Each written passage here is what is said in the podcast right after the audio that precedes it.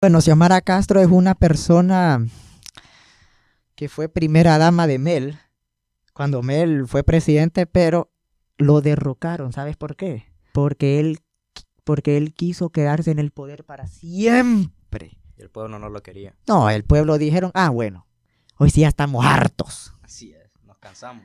Hoy sí ya estamos hasta aquí, a la madre. Y ¿sabes qué, qué hicieron? Lo sacaron. Y ahora, como ya vinieron las elecciones, me la puso como de candidata a la presidencia, que como es su esposa, ¿verdad? Y mire que no salieron la sorpresa. Ganó las elecciones. Y yo con mi papá dijo, este gobierno de Libre no será bueno como de Juanchi. Este gobierno será malo. Cero entre cero. Cero. Pero, pero lo que está mandando y, el, y la persona que está atrás de ella es su esposo, Mel, mandando. Y, y él toma las de- decisiones. Bueno, Xiomara la.